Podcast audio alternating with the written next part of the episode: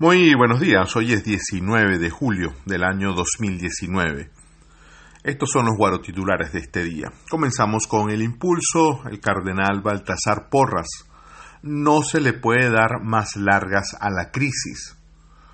Henry Falcón niega estar involucrado en un supuesto contrato para hacer lobby en Estados Unidos denuncian reventa de timbres fiscales en Barquisimeto y también en Lara se registra el mayor número de presos que han fallecido por problemas de salud dentro de las cárceles.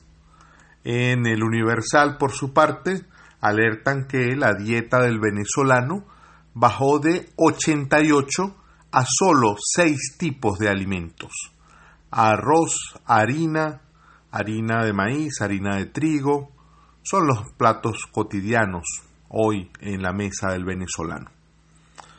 Estados Unidos desviará recursos destinados inicialmente para Centroamérica para apoyar a la oposición venezolana. Cabello dice, Diosdado Cabello, diálogo no significa capitulación ni rendición. Pasamos ahora al pitazo. El diálogo en Barbados va a continuar. Regresaron a Venezuela las delegaciones, pero están previstas nuevas rondas de encuentros en Barbados con la mediación de Noruega. También eh, el gobierno de Estados Unidos lanza advertencias al gobierno de Irán para que no intervenga en el tema de Venezuela.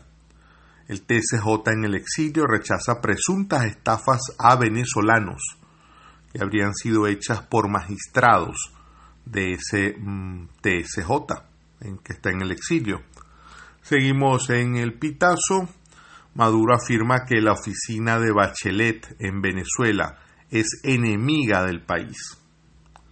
En el informador, finalmente, Edgar Zambrano, el diputado larense por el Estado Lara, Cumplirá mañana 64 años, sigue en prisión y además está haciendo huelga de hambre para exigir su libertad. Estos fueron los eh, principales guarotitulares de este día. Mi nombre es Andrés Cañizales. Usted puede seguirnos en la red social Twitter, ahí estoy como arroba infocracia.